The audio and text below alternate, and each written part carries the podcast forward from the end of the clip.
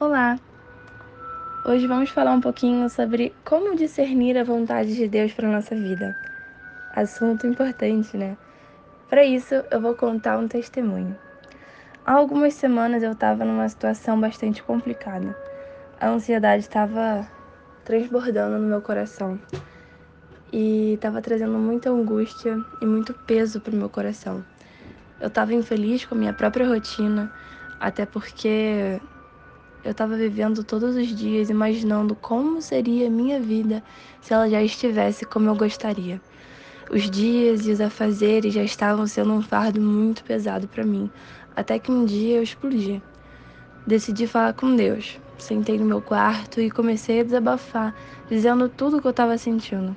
Que eu estava infeliz, que eu não queria mais estar onde eu estava, que eu não conseguia tirar a angústia do meu coração, que as coisas já não faziam mais sentido na minha cabeça, e uns dias após o desabafo, eu comecei a reclamar com Deus.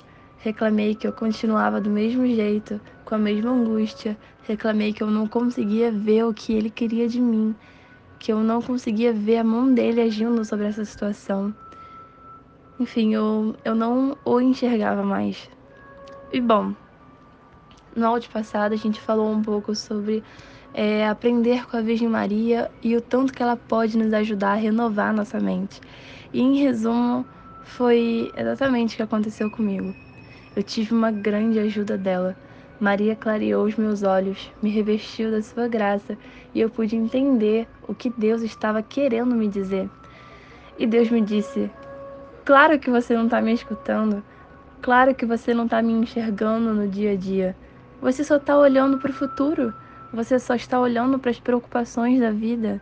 A única coisa que está na sua mente é a vida que você está imaginando. Sua mente e seu coração estão cheios demais de outras coisas que você não consegue mais entender o que eu te peço hoje. Se entregue de verdade, entregue seus fardos, e eu derramarei sobre ti o meu, que é leve e é apenas o dia de hoje. Deixa o resto comigo.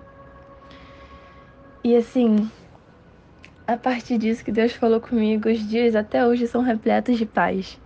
Porque, independente das circunstâncias, sejam elas boas ou ruins, independente se eu já estou onde eu queria ou se ainda é tempo de espera, a vontade de Deus ainda é a minha paz. A vontade de Deus é a minha paz. Como diz São Gregório Nazianzeno. O nosso coração ele descansa, até mesmo em meio às dores, quando dizemos sim ao que Deus nos pede a cada momento.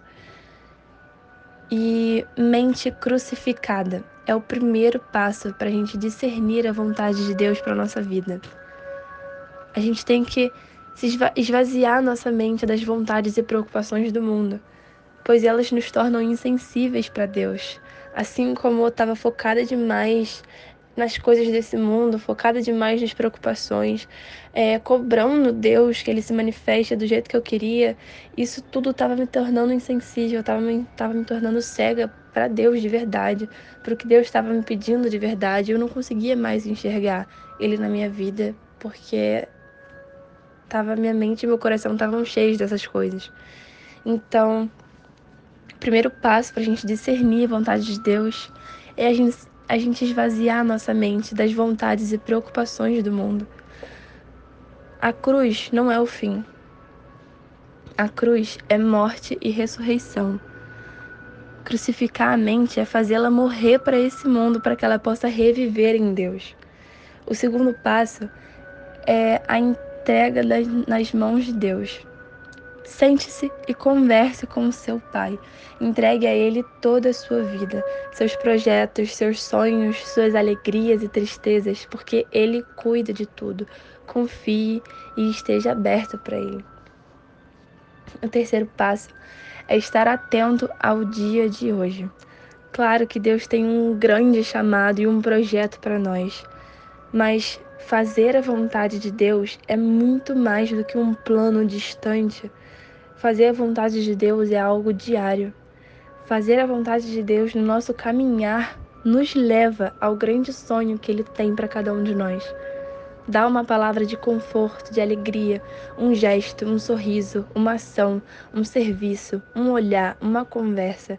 Tudo isso Deus pode nos pedir para fazer exatamente no lugar onde estamos.